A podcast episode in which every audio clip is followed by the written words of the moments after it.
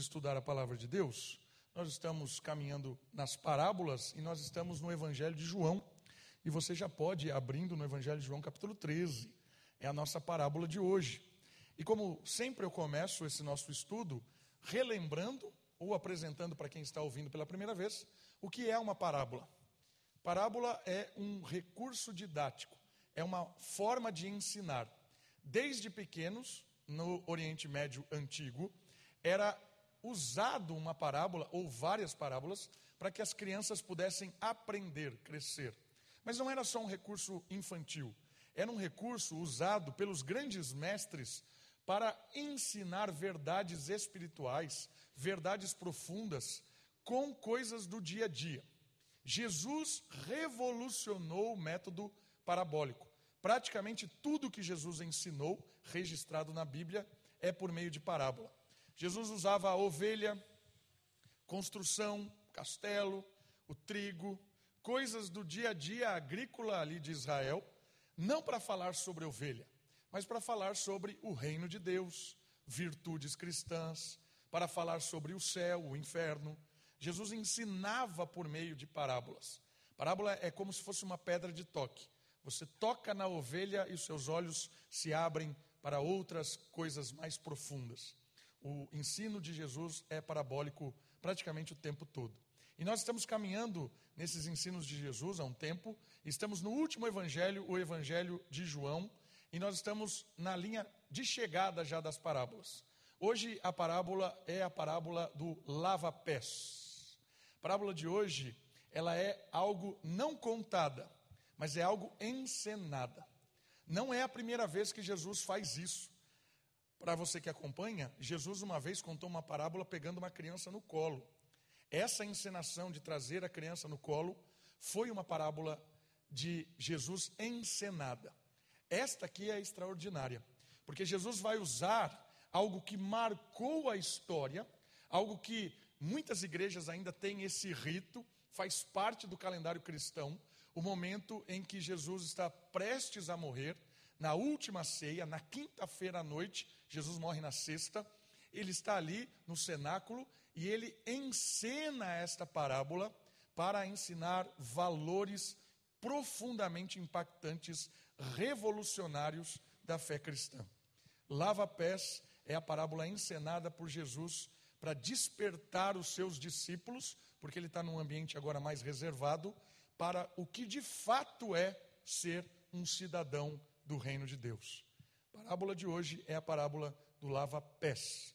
Estão comigo? O Evangelho de João, capítulo 13. Quero ler a parábola toda, ou a história como um todo. Está oh, errado ali a referência. É 13, do 1 ao 17. Evangelho de João, capítulo 13, do 1 ao 17. Diz assim a palavra de Deus: Antes da festa da Páscoa, Sabendo Jesus que havia chegado a sua hora de passar deste mundo para o Pai, e tendo amado os seus que estavam no mundo, amou-os até o fim.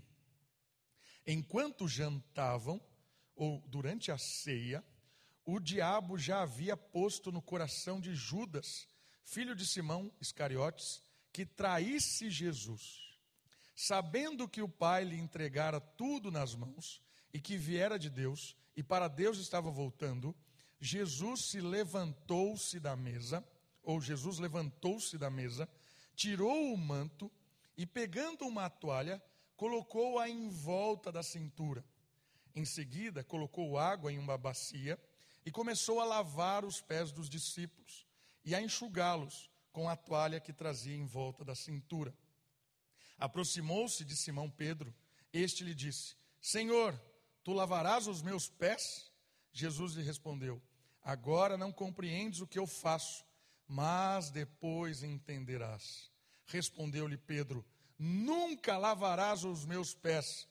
Disse-lhe Jesus: Se eu não lavar-te, ou se não te lavar, não terás parte comigo. Então Simão Pedro lhe disse: Senhor, não lave somente os pés, mas lave também as mãos e a cabeça. Jesus lhe respondeu: Quem já se banhou, banhou precisa lavar apenas os pés, pois no mais está todo limpo. Vós estáis limpos, mas nem todos, pois ele sabia quem iria traí-lo. Por isso disse que nem todos estavam limpos. Tendo-lhes lavado os pés, tomou o manto, voltou a sentar-se à mesa e perguntou-lhes: Entendes o que vos fiz? Vós me chamais mestre e senhor, e fazeis bem, pois eu sou mestre e senhor. Se eu, senhor e mestre, lavei os seus pés, os vossos pés, também deveis lavar os pés uns dos outros. Pois eu vos dei exemplo, para que façais também o mesmo. Em verdade, em verdade vos digo: o escravo não é maior que o seu senhor, nem o mensageiro é maior que aquele que o enviou. Se de fato sabeis essas coisas, sereis bem-aventurados se a praticardes. O papo de hoje é sobre purificação. Que tipo de purificação? Jesus já havia demonstrado que ele veio para purificar a religião instituída. Porque, segundo o olhar cristão, o olhar de Jesus Cristo, todo aquele ritual que acontecia naquele momento estava corrompido. Jesus veio purificar a religião, a forma de se ligar a Deus. Isso significa religião. Jesus veio purificar o templo, a maneira de sacrificar, a maneira de orar, a maneira de ter um encontro com Deus, que também estava contaminada pelo ego, contaminada pelos líderes religiosos, por uma estrutura diabólica que desviava a atenção de Deus. Agora, Jesus, com esta parábola, vai purificar a atitude, a forma de viver, a forma de caminhar nesta vida. E ela é interessante, por quê? Porque essa parábola acontece numa situação muito específica para ensinar essa pureza comportamental, essa pureza de estilo de vida. Olha comigo lá no slide. Nos próximos capítulos de João, Jesus concentra-se no círculo mais íntimo dos discípulos. Não é mais um ministério agora junto com toda a galera, com toda a população. Jesus agora está com seus próximos. Jesus ali está com aqueles que ele vai chamar de os seus. Olha que legal isso. A partir de agora, aqueles que vão caminhar as últimas horas com ele é chamado de os seus, os seus amigos. Neles, seu amor foi derramado de maneira especial tanto em ações como em palavras. Nesse círculo ali, nesse encontro com esse, com esse grupo, Jesus vai ensinar coisas profundas para eles. Jesus vai ensinar um impacto de mudança radical no pensamento, no comportamento, nos sonhos, nos propósitos desses homens que seriam aqueles que levariam a fé cristã. Deixa o seu dedo e olha para frente um pouquinho aí, deixa o seu dedo no 13, olha o 15, 13. Ninguém tem maior amor do que aquele que dá a própria vida pelos seus amigos. Do é que, que Jesus está dizendo aqui? Vocês são meus amigos. Olha que fantástico isso. Os seus eram seus amigos. E Jesus mostra o seu amor para os seus amigos naquele círculo, naquele momento especial da história. Eles estão reunidos no cenáculo. O que significa a palavra cenáculo? Cenáculo é como se fosse um, um lugar de refeição. É, tem gente que hoje come na cozinha, copa ou sala de, de, de refeição. Isso é um cenáculo, lugar destinado à refeição. Então estavam reunidos ali para a ceia, para a última ceia, para o jantar, como a tradução nossa traduz ali, né? A última ceia. Pois em pouco tempo Jesus seria traído, julgado e sentenciado à morte. Última palavra de Jesus aos seus discípulos. Último encontro em paz, em pacificação, último momento. Jesus sabia que a hora dele havia chegado. Em seu último discurso, o Mestre ensina aos discípulos que falavam sobre ser o maior, a verdadeira forma da revelação divina. Esta parábola encenada é um, ensina, um ensinamento que responde ao que eles estavam conversando. Lucas registra o que eles estavam conversando, 22, 24 do Evangelho de Lucas. Eu não vou no texto, porque eu vou citar. Eles estavam discutindo quem era o maior, quem tinha proeminência no reino, Quem era aquele que seria o destaque, o poderoso, aquele que sentaria à direita? Quando o reino de Deus chegar, quando o reino do Messias for estabelecido, quem de nós será o maior? Essa era a discussão. Jesus vai ensiná-los por essa encenação como é que o reino de Deus avalia o comportamento das pessoas. Quem de fato é o maior no reino? Quais são as prioridades deste novo reino? Então, a encenação é um contraponto da conversa dos discípulos. Aqueles que estavam preparados, sendo preparados por Jesus para seguir a caminhada, estavam tendo um pensamento extremamente mundano da vida, um pensamento extremamente egoísta, um pensamento ali romano, aonde eles viviam. E Jesus está dizendo assim: o reino de Deus é uma revolução, é uma inversão de valores, e vocês vão aprender isso nesta parábola. Então, a parábola encenada é uma resposta, porque Jesus vai purificar o modo de vida desses discípulos. E é legal porque eles não vão entender nada no começo. E aí você pensa, será que um dia eles entenderam?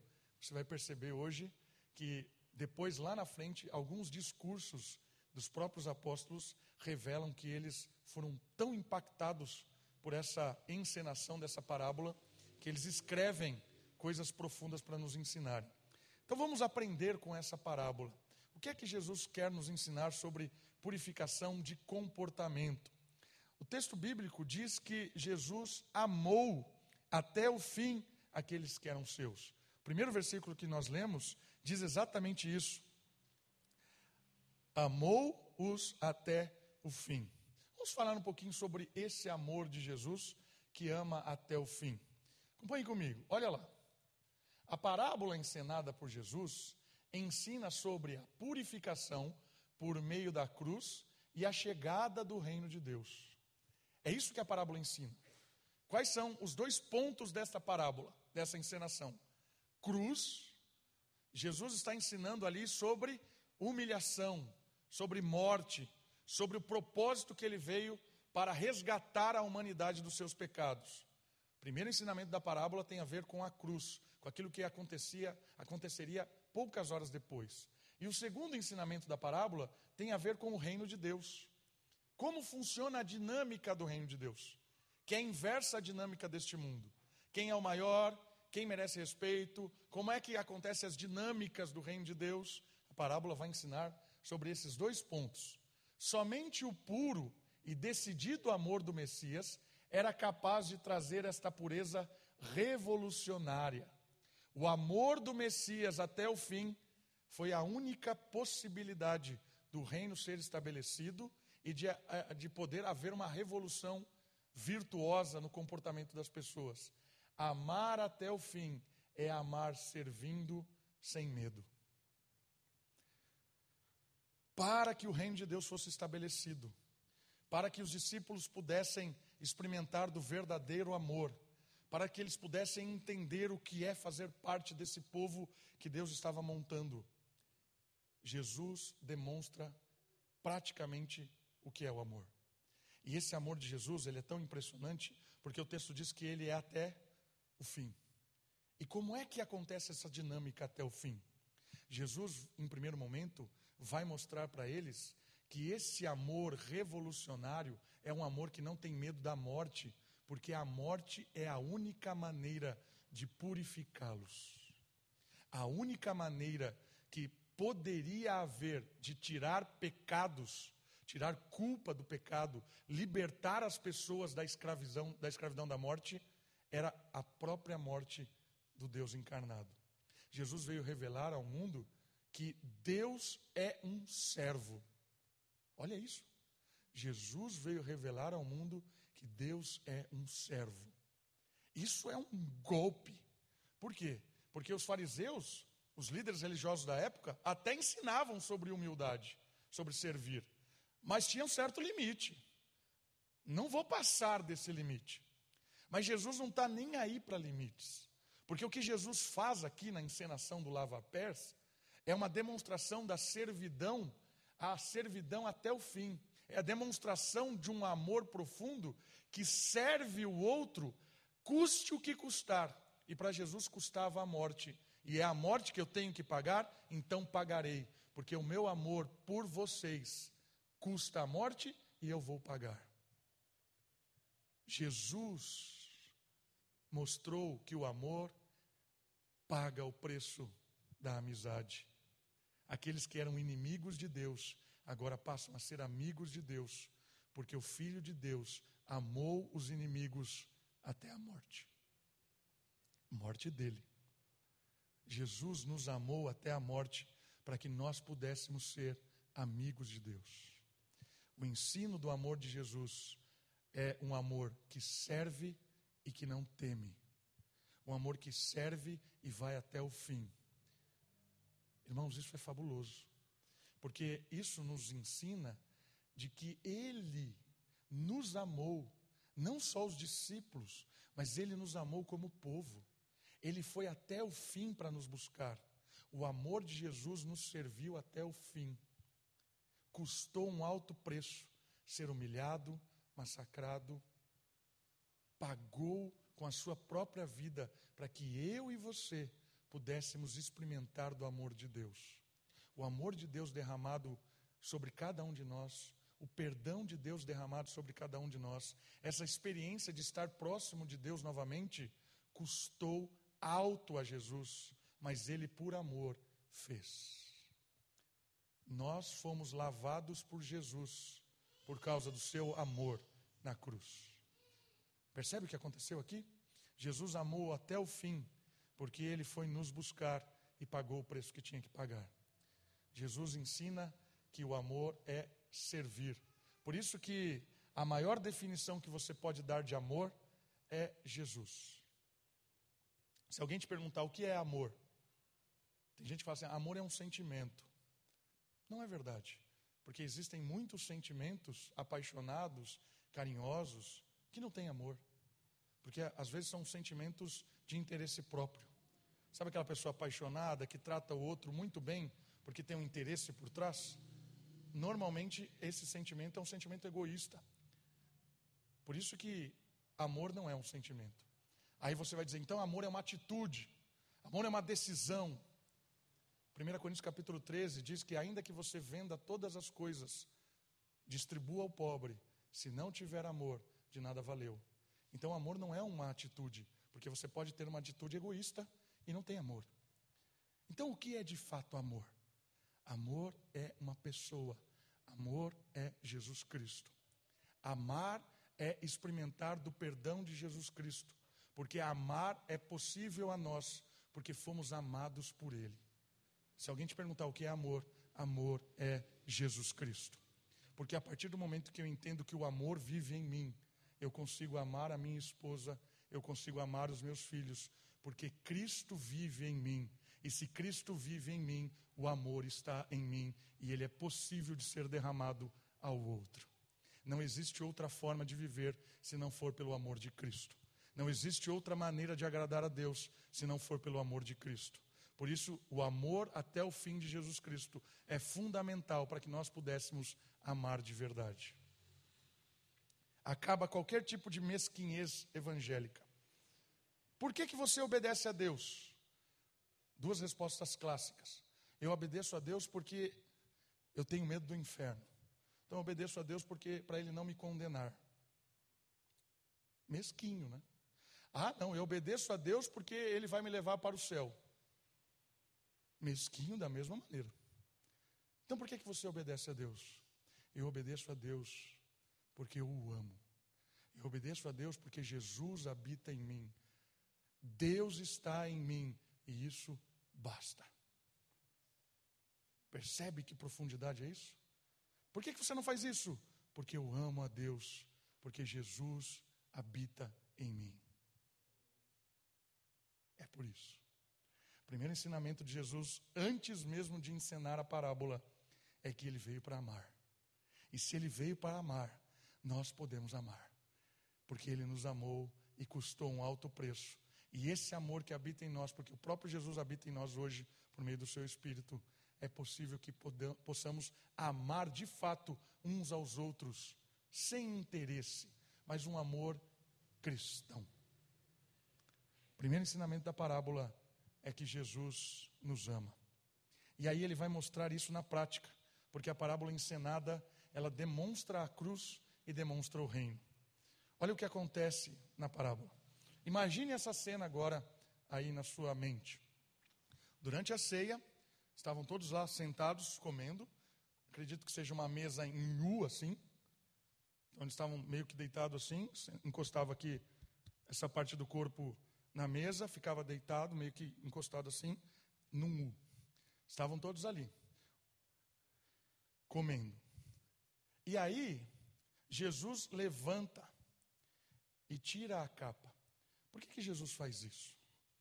Aquele tempo, nesse período, na Palestina e ali em Jerusalém, era um momento muito seco, calor, ruas empoeiradas, e havia um costume muito especial dos hóspedes, que era lavar os pés daqueles que andaram nessas ruas secas de Jerusalém. Então, quando chegava um hóspede na casa, tirava-se né, o escravo, o servo, o mais inferior da casa, que, se, que trabalhava ali naquela casa, ou um servo ou um escravo, ele tirava lá as sandálias e lavava os pés do convidado. Esse era o serviço mais simples e do, do, do, do funcionário ali da casa mais irrelevante, vamos dizer assim. Lavava os pés para que ele pudesse sentar para comer. Lembra? Eles estão com o pé quase um do lado do outro ali, por isso que lavava os pés. Né? A mesa era baixa e tudo mais, não é que nem hoje. Então, lavar o pé era algo de hospitalidade e algo importante naquele contexto e que era feito por um servo bem simples. Jesus, quando todos estavam comendo, ele levanta, tira a capa, pega uma toalha, tinha lá, passa aqui, cinge em volta da cintura a toalha, é, imagina isso, né? tirou a sua capa, colocou a toalha aqui em volta, pegou uma bacia, pegou água e ele vai ajoelhar para lavar os pés dos discípulos. Olha, olha essa figura que impactante. Olha essa imagem. Tirar a capa é uma alusão de quem Jesus é. É aquele que deixou a sua glória para encarnar. Aquele que, tendo a forma de Deus, não usou como usurpação ser Deus, mas tirou-se da sua glória, da sua majestade para servir, para encarnar, tira a capa. Logo em seguida, ele pega essa toalha, cinge, está aqui, e uma outra coisa impactante, ele ajoelha. Pensa nisso aqui. As mãos que desenharam as estrelas limpa os pés mais sujos de Jerusalém. Os dedos que contornaram as montanhas, os dedos que desenharam toda a sabedoria do universo, os dedos que cuidaram de cada microorganismo, até os mais, os mais monstruosos como bilhões e bilhões de galáxias que existem, esses dedos que mantêm tudo isso estavam ali massageando os pés dos discípulos. Já imaginou isso? O Rei dos Reis, o Senhor da Glória, o Deus do universo, o Criador e mantenedor de todas as coisas, se ajoelha. Isso não é uma forma que Deus assumiu. Isso é uma revelação de Deus. Deus se revela biblicamente como um servo, como alguém que veio para pagar o preço necessário para limpar de fato cada um de nós. Por isso que prim o primeiro ensinamento desse ritual é que Jesus veio para morrer na cruz, servindo. Percebe isso, irmãos? Jesus serviu, Jesus ajoelhou-se, Jesus se humilhou. porque era a única maneira de demonstrar o amor para homens e mulheres que estavam perdidos, era servir e servir até a morte. Essa parábola nos ensina, no primeiro momento, sobre a purificação que Jesus nos dá dos nossos pecados. Jesus veio para nos lavar, para nos banhar por completo. Esse é o primeiro ensinamento. O segundo ensinamento é que Jesus trouxe uma revolução no reino. Os reinos deste mundo são de proeminência, de grandeza, de pessoas que querem ser servidas. O rei deste mundo, ele quer ser adorado e servido, como diz o próprio Satanás para Jesus. Todos esses reinos são meus. Me adore, que eu lhe entrego de bandeja. Satanás disse isso para Jesus. Mas Jesus é o rei por direito. E o rei por direito, ele serve. O rei por direito pastoreia. O rei por direito morre pelos seus súditos. Irmãos, isso é magnífico. Por isso que há uma inversão. O cristianismo é uma inversão dos valores deste mundo. O reino de Deus é um reino oposto, avesso, porque é um reino de humildade e de servos. Começa com o rei que serviu todos.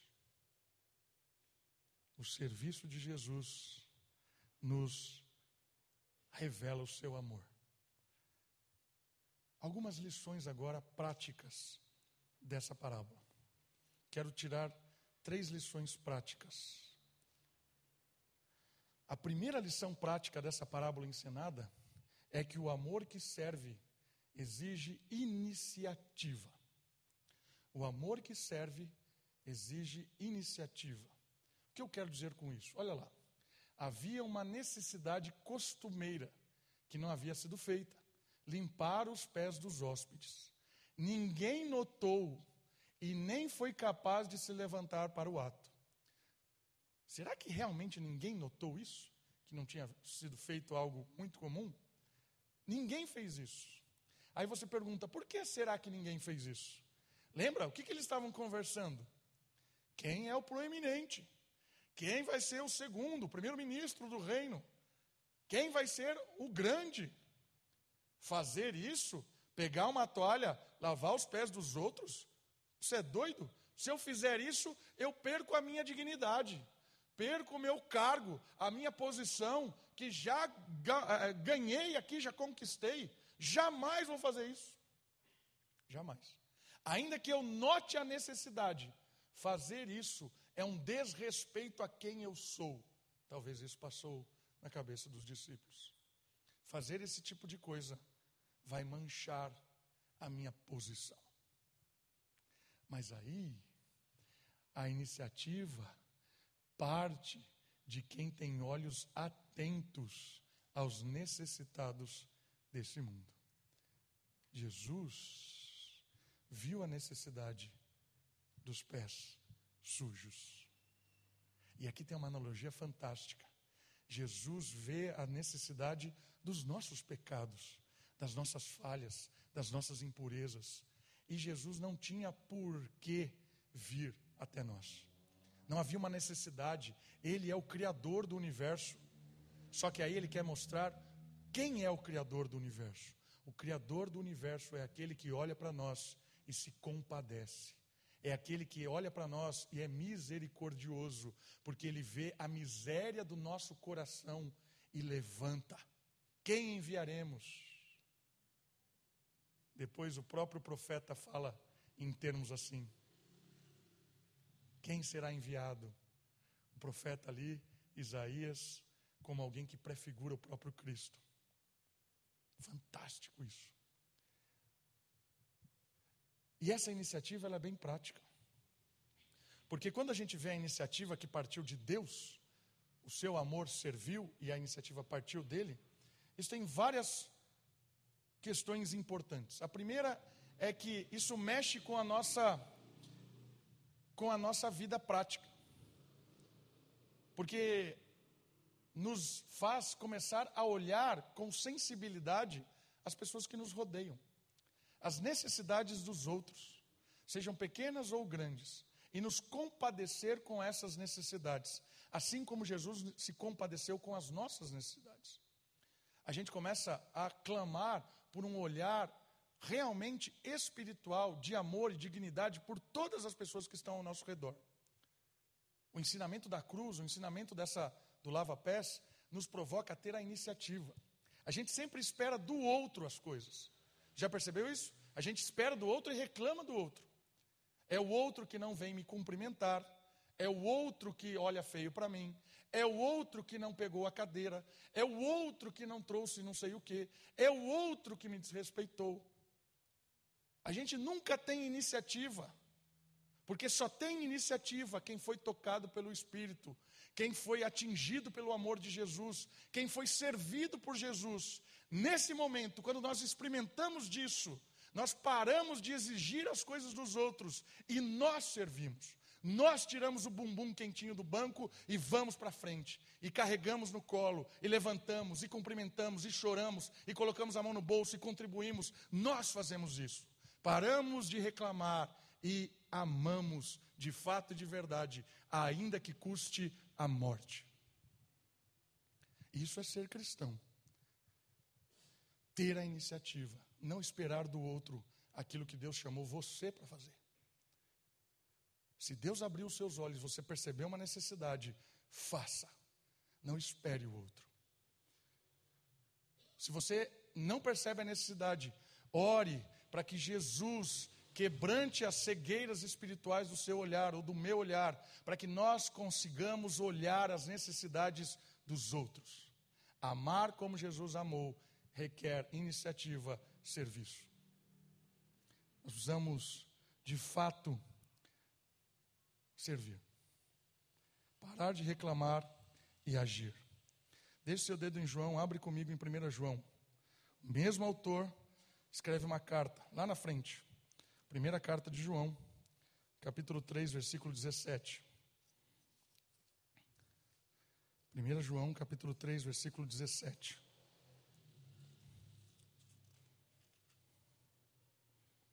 Quem, pois, tiver bens do mundo e vendo seu irmão em necessidade, fechar-lhe o coração, como o amor de Deus pode permanecer nele? Olha que pergunta extraordinária. Como é que pode alguém que tem o amor de Deus enxergar a necessidade do irmão e fechar o coração? Como? Impossível. Porque quem experimentou do amor de Deus tem a iniciativa de amar, de servir, de dar. É melhor dar do que receber. Irmãos, a palavra de Deus nos chama a agir, a enxergar, a servir. Por isso, queria que você aplicasse isso no seu contexto, na sua casa às vezes as mulheres reclamam que os homens não ajudam em nada em casa. Isso é verdade. Nós temos dificuldades. É, às vezes a Kate fala 30 vezes a mesma coisa para mim. É. Eu preciso orar mais para que eu tenha sensibilidade de enxergar coisas que eu não enxergo. Culpa minha. E eu estou falando isso com ela aqui, ela está ouvindo eu falar isso. Estou dando autoridade para levar pancada essa semana, está percebendo, né? Porque nós, homens, às vezes fechamos os olhos para os serviços das nossas esposas, para as suas atividades, para sua rotina, como se não fosse com a gente. Isso é uma boa maneira de clamar a Deus para que nós possamos ter iniciativa em servir nossas esposas nas nossas casas. Mulheres, da mesma forma, clamando a Deus para olhar as necessidades do marido na sua rotina, nos seus dilemas, no seu sofrimento. Às vezes o marido teve um dia cheio e a mulher, em vez de trazer palavras que desviam o furor, que são mais doce do que o mel, a mulher vem com aquela língua que destrói, como o texto que o Bira disse hoje. Mulheres, peça a Deus que abram seus olhos para que as suas palavras sejam de iniciativa transformadora. Isso vale para o relacionamento pais e filhos. Isso vale para o relacionamento entre os vizinhos. Isso vale no trabalho.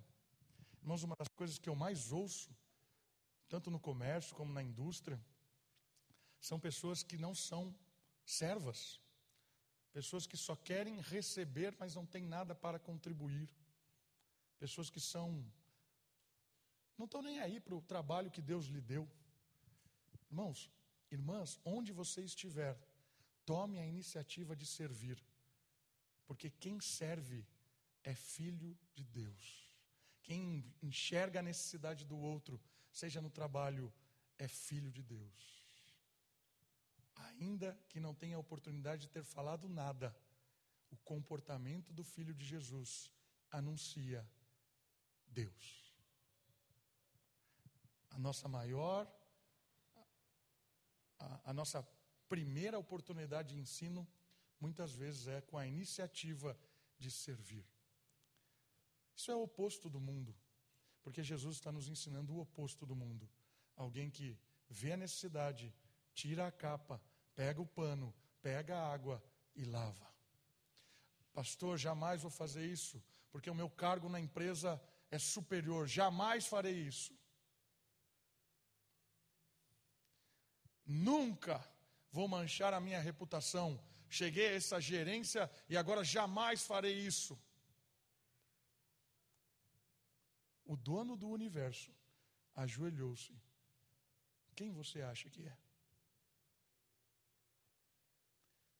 Cristo nos serviu, nos amou, para que nós amamos, amássemos o mundo e servirmos o mundo. Esse é o nosso primeiro chamado. Primeira lição dessa parábola encenada é que o amor e o serviço de Jesus exigem de nós iniciativa. A segunda lição é que mesmo esse amor e essa essa servidão de Jesus exige de nós humildade humildade. Olha só, a grandeza dos discípulos só é alcançada quando são capazes de se dobrarem. Olha essa frase. A grandeza dos discípulos só é alcançada no momento em que eles se dobram. Enquanto eles disputam cargo, proeminência, tem nada de Deus. Mas quando Jesus se dobra e convida eles a se dobrarem, aí vem grandeza. O maior é o que serve. Humildade. O cristão sempre é convidado para descer, quase nunca para subir. Já percebeu que as mensagens normalmente de autoajuda das igrejas são essa? Deus te chamou para ser grande. Deus te chamou para não sei o quê, para conquistar não sei o quê, para ter proeminência. Deus não sei o que lá. Deus tem uma grande não sei o que para você. Fuja disso. Deus tem servidão para nós. Você pode querer ser enganado e continuar ouvindo isso. É? Afalfando aí, apalpando, encorajando o seu ego. É um direito que você tem. Mas hoje eu quero revelar para você o que Jesus revelou na parábola. O grande é o que se ajoelha. O convite de Cristo é sempre para descer, nunca para subir. Isso é muito forte. Muito forte. Porque isso aqui é um contraponto até mesmo com o ensinamento de dezenas e centenas de pastores e líderes e igrejas aí que estão ó, recheadas desse discurso de grandeza, de vitória, de honra nesse mundo. Jesus não nos chamou para ser honrado nesse mundo. Jesus não nos chamou para ter vitória nesse mundo. Jesus não nos chamou para ser grande nesse mundo. A honra que Deus nos promete é a honra do serviço. Aquele que serve será honrado pelo Pai. Os humilhados serão exaltados, não nesse mundo, no reino de Deus. Não se iluda achando que quanto mais você serve a Deus, você vai receber honra aí. Não vai. Porque se você ama a Deus de verdade, ama a Deus de verdade e serve de verdade, o mundo vai te odiar. Porque o mundo não gosta de servo, o mundo não gosta de humilde, o mundo não gosta. O mundo despreza o marginalizado, O mundo despreza o pobre, o mundo despreza o mal vestido, o mundo despreza o analfabeto, o mundo despreza o cara que não tem carisma, o mundo despreza isso. Jesus preza. As vestes que Jesus nos deu são vestes de humildade. Cingir-vos com a toalha para lavar. Ah, pastor, não é verdade, não é verdade. Vai no banco com roupa rasgada. Vai lá. Faça isso. Você vai ver como você vai ser muito bem tratado. Vai no banco e vai no caixa eletrônico e, e, e começa a mexer lá no lugar e, e você não tem capacidade de mexer. Faça isso. Você vai ver como as pessoas vão te tratar. Põe uma roupa qualquer e fica sentado na rua. Faça isso. Perceba quantas pessoas vão te abordar. Agora vai de terno e gravata. Vai de terno e gravata. Veste a roupa da, da moda. Você vai ver como as pessoas vão te tratar. O mundo trata assim. E Tiago dá uma pancada tão grande na igreja, porque às vezes a igreja faz isso. Tiago é o meu irmão de Jesus. Diz assim: o pessoal está chegando na igreja e vocês estão tratando as pessoas pela roupa que elas vestem. As pessoas estão chegando na igreja e vocês estão tratando elas pela quantidade de dinheiro que ela contribui. Vocês estão tratando essas pessoas, dando dignidade a elas pelo que elas têm e não pelo que elas são. Isso não é igreja. Tiago dá um golpe naquela comunidade a quem ele escreve a carta. Queridos, o convite de Jesus é para a humildade. A gente trata as pessoas por quem elas são, filhas de Deus, criaturas de Deus. Nós respeitamos uns aos outros porque há uma dignidade no ser humano, porque nós amamos e servimos independente da cor, independente da conta no banco, independente da roupa que veste, independente disso, nós servimos. E como é difícil fazer isso? A gente precisa, em primeiro momento, consertar os nossos olhos com o Espírito de Deus. A gente tem mania disso. Meu pai tem comércio, 200 mil anos. Desde que eu nasci, eu nasci na loja. Eu andava assim, jogando roupa no chão. Desde que eu me entendo por gente, eu estou em loja. Meu pai é comerciante. E meu pai conhece comércio, conhece as pessoas. Né? E meu pai tinha um, uma coisa que ele sempre dizia que eu achava interessantíssima. Tinha pessoas, né, quando contratava funcionário novo e tal, tinha pessoas que entravam na loja e os funcionários não, não, davam, não davam nada.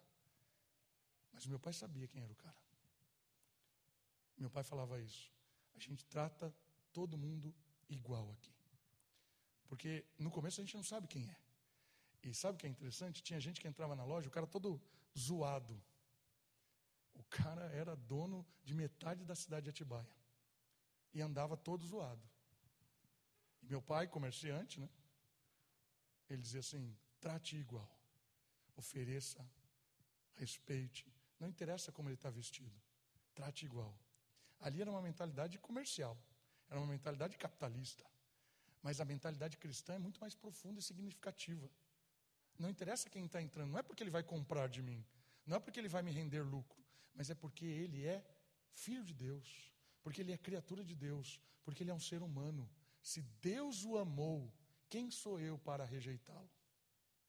Mentalidade cristã é muito mais profunda do que a mentalidade capitalista. Mas às vezes a própria dinâmica do comércio nos ensina a tratar as pessoas. Humildade é transformadora. Queria ler o texto de Marcos. Deixa aí o seu.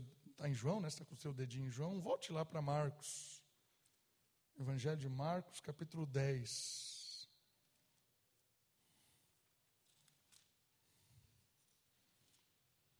43 e 44. Evangelho de Marcos, capítulo 10, 43 e 44. Mas entre vós não será assim. Antes, quem entre vós quiser tornar-se grande, será esse o que vos servirá. E quem entre vós quiser ser o primeiro, será servo de todos. Essa ideia da humildade. um outro texto que está ali escrito? Felizes os humildes de espírito, porque deles é o reino de Deus. Feliz é aquele que foi humildemente trabalhado por Deus. Deles pertence o reino. Deus nos chamou à humildade. Baixar o nosso, nosso ego, colocar-nos no nosso lugar, servirmos a Deus. A última aplicação do amor de Jesus que nos serve, ele nos exige obediência. Olha só. Iniciativa e humildade, iniciativa e humildade não são nada se não houver obediência. Obedecer ao mestre nos faz nobres, pois isso nos dará o privilégio de sermos identificados com o próprio Cristo. Nem João nem Pedro entenderam no momento essa obediência de Deus ao Pai, de Jesus ao Pai, em servir. Por que tem a imagem do exército aí? Eu estava procurando uma frase que eu vi escrita num batalhão militar, e a frase, eu até anotei aqui, quero ler ela. E depois eu achei de onde é essa frase. A frase dizia assim: estava lá no batalhão. Obedecer é tão nobre como comandar. E aí eu fui pesquisar de onde é essa frase. Isso faz parte do regimento interno do Exército Brasileiro. Primeiro artigo, primeiras palavras lá do regimento interno. Obedecer é tão nobre como comandar. É exatamente isso que Jesus está nos dizendo. Você só será capaz de comandar alguma coisa, de gerir alguma coisa, se você obedecer. E aqui é muito legal porque por que ele está dizendo que iniciativa e humildade não são nada considerado com a obediência? Porque às vezes nós achamos que ter a, a iniciativa e também ser humilde é a nossa maneira.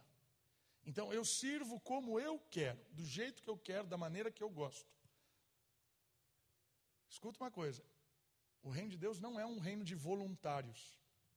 Porque o voluntariado, você se alista como você quer e você é voluntário. Ninguém te cobra por isso. Você está dando tempo. Você faz o que você quer, do jeito que você quer. É voluntário. O reino de Deus não é um reino de voluntários. É um reino de servos. Servo não tem direito de escolher como vai servir. Servo não tem direito do trabalho que exercerá. Servo não tem direito de ficar argumentando. Servo obedece. Jesus obedeceu o Pai até a morte para promover salvação amando. Teve um momento que Jesus estava angustiado, suou sangue, porque ele sabia o que viria, já tinha passado por alguns julgamentos injustos. Ele olha para o pai e ele diz assim: Pai, afasta de mim esse cálice. O que, que Jesus está pedindo? está pedindo assim: eu não quero a morte. Porém, não faça a minha vontade, faça a sua. Jesus obedeceu até a morte. Servo obedece, servo cumpre ordens. Percebe como nós somos chamados para servir, para a humildade, para observar quem é o Mestre. E a partir do momento em que nós entendemos quem é Jesus, nós obedecemos, nós nos sujeitamos, porque o amor sacrificial de Jesus é regado na obediência. Por isso que nós nos identificamos com Ele na obediência.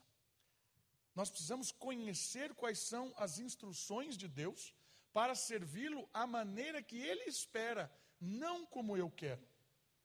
Porque quem determina o que é certo e errado, como é a maneira de fazer, é o dono da história, não o servo. Por isso que no reino de Deus não é servir de qualquer jeito, a hora que você quiser, como você quiser, se você tiver tempo ou não, se você tiver de boa vontade ou não, se tiver frio ou calor, ah, hoje não estou bem para isso. Não é assim que funciona. Nós somos chamados para servir e obedecer até a morte. Que duro discurso esse Não é a primeira vez que Jesus ouve isso. Nosso seminarista lê um texto exatamente que muitos abandonaram Jesus quando o discurso ficou duro. E aí Jesus vira para os doze e diz assim: E aí, vocês vão embora também? Ninguém está pedindo para você ficar. E aí Pedro sabiamente responde: Para onde nós iremos, se é o Senhor que tem palavras de vida eterna? Para onde eu irei? É o Senhor que nos dá o verdadeiro amor. É o Senhor que nos perdoa. É o Senhor que nos faz novo. É o Senhor que nos ensina o que é de fato felicidade. É o Senhor que nos une. É o Senhor que nos faz um povo. É o Senhor. Para onde eu irei? O discurso duro de Jesus não é porque ele é um Deus tirano, um Deus que quer que a gente tenha sofrimento, um Deus que quer que a gente faça assim por fazer e ficar rindo. Não, o discurso duro de Jesus é porque ele sabe aonde vai levar o outro tipo de vida. Ele sabe qual é o final da história daqueles que estão rindo hoje, daqueles que estão babando dos prazeres desse mundo. Ele sabe onde vai dar essa porcaria. Então o discurso duro de Jesus é: pare, pare de rir enquanto é tempo, Pare de se deleitar com essas bobagens todas, porque eu sei onde vai dar isso. Por isso que é um discurso de amor, porque nos liberta da servidão do capeta, do mundo e da carne, para servir um Deus que é bom, um Deus que nos serviu primeiro, um Deus que nos acolhe. Por isso que o discurso é duro de Jesus, porque o inimigo é traiçoeiro, porque o inimigo é ilusório, porque o inimigo é diabólico. O discurso de Jesus é duro porque ele nos ama. O discurso de Jesus é duro porque só a dureza, e a dureza foi tão grande que ele morreu por causa dela, para nos libertar daquele que hoje tenta nos amarrar o mundo, o diabo e a carne. Graças a Deus pelo discurso duro de Jesus, pela ação dura de Jesus até a cruz. Graças a Deus por isso que hoje podemos ser livres e viver uma vida servindo a Deus com prazer e alegria. E por último, ah, eu queria fazer essa menção aqui antes, porque o texto diz assim, João 13, versículo 7. Agora não compreendes o que eu faço, mas depois você entenderá. Pedro não estava entendendo nada nem João. Agora vê se esses caras não entenderam, depois de um tempo. 1 Pedro, capítulo 5. Primeira carta que Pedro escreveu, capítulo 5. Olha só o versículo 5 da carta de Pedro. Lá na frente, isso aqui talvez os 25 anos depois da morte de Jesus e ressurreição. Talvez 25, 30 anos depois desse fato da parábola do lava-pés. 1 Pedro 5, 5. Do mesmo modo, vós, os mais jovens, sujeitai-vos aos presbíteros. Tende todos uma disposição humilde uns para com os outros, porque Deus se opõe aos arrogantes, mas dá graça aos humildes. Essa palavra disposição pode ser traduzida como cingir. Cingir. Dar a volta na cintura. Pedro está dizendo assim: tende em vós o cingir-vos da humildade para com os outros.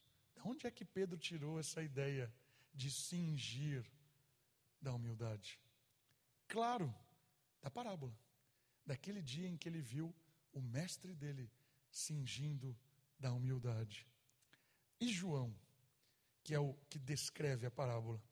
Olha só, carta que João escreve para as igrejas ao livro de Apocalipse. Carta às sete igrejas. Apocalipse capítulo 1, versículo 13. E no meio dos candelabros havia alguém semelhante a um ser humano, vestido uma túnica longa e cingindo ou com uma faixa na cintura de ouro. Aqui na cintura, na altura do peito, uma cingindo uma faixa de ouro. Aquela toalha que cingiu o cordeiro foi trocada por uma faixa de ouro de autoridade. A autoridade do reino é daquele que serve. Aquele que hoje é o Rei dos Reis, vestido com a faixa de ouro para governar, é aquele que serve. Aquele que será o Rei dos Reis e que toda a nação se curvará diante dele, que todo joelho se dobrará diante dele, foi o primeiro que se ajoelhou diante dos homens. Essa é a história de Jesus. O amor que serve e dá a vida. E aí, isso faz o Senhor. Quem é que não serve um rei assim? Um rei amoroso, um pastor que morreu por nós. Servir a Deus é privilégio, servir a Deus é honra, servir a Deus é alegria, prazer. E por fim, para terminarmos,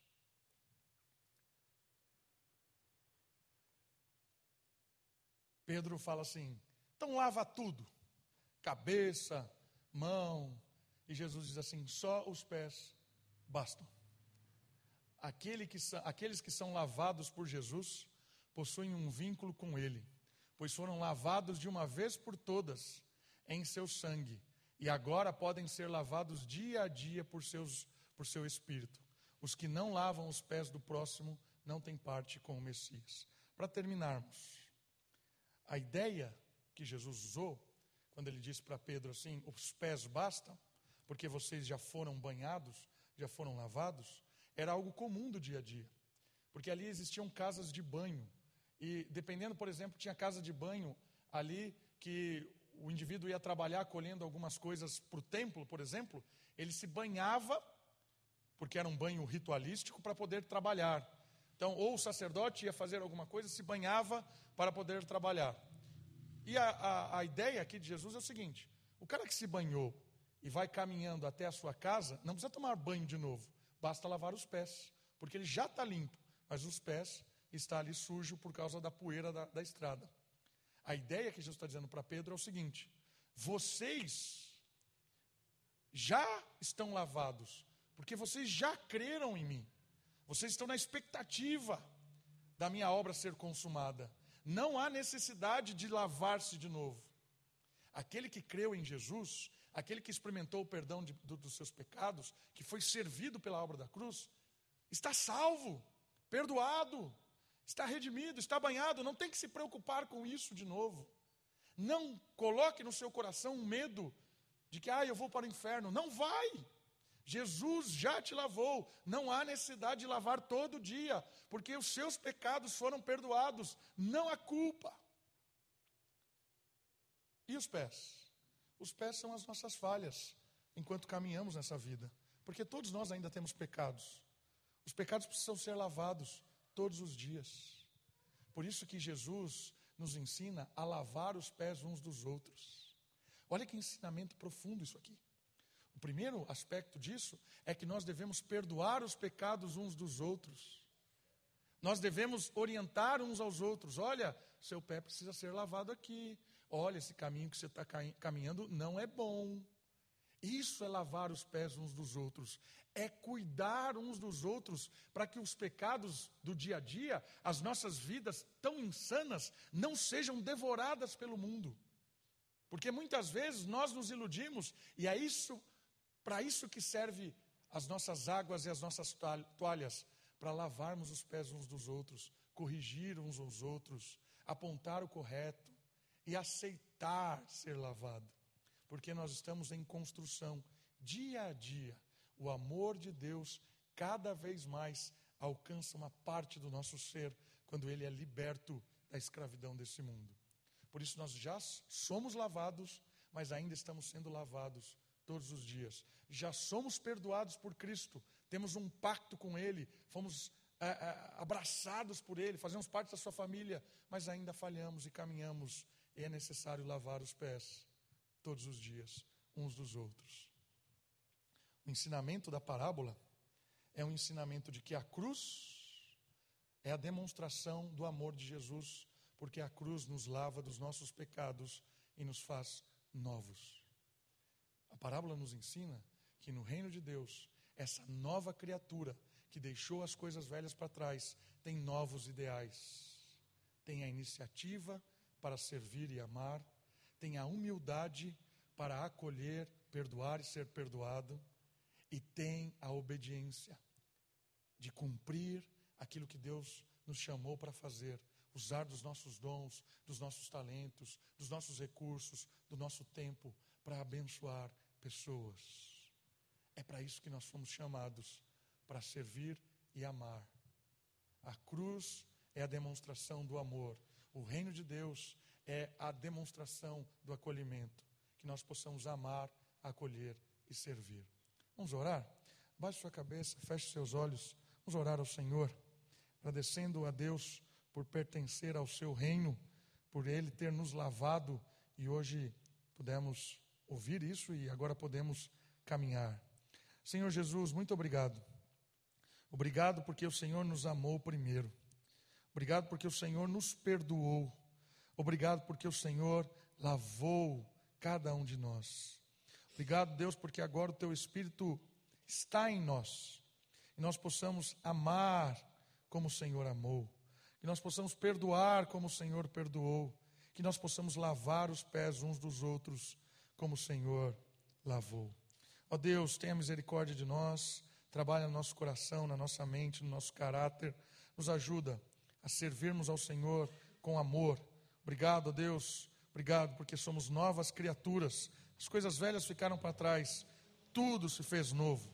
Nos ajude, nos ajude na nossa caminhada, cuida da nossa igreja, abençoa nossas famílias e nos ajude, ó Pai, a servirmos ao Senhor, porque a felicidade está em servir. Obrigado, Deus. Oramos e agradecemos no nome de Jesus Cristo. Amém.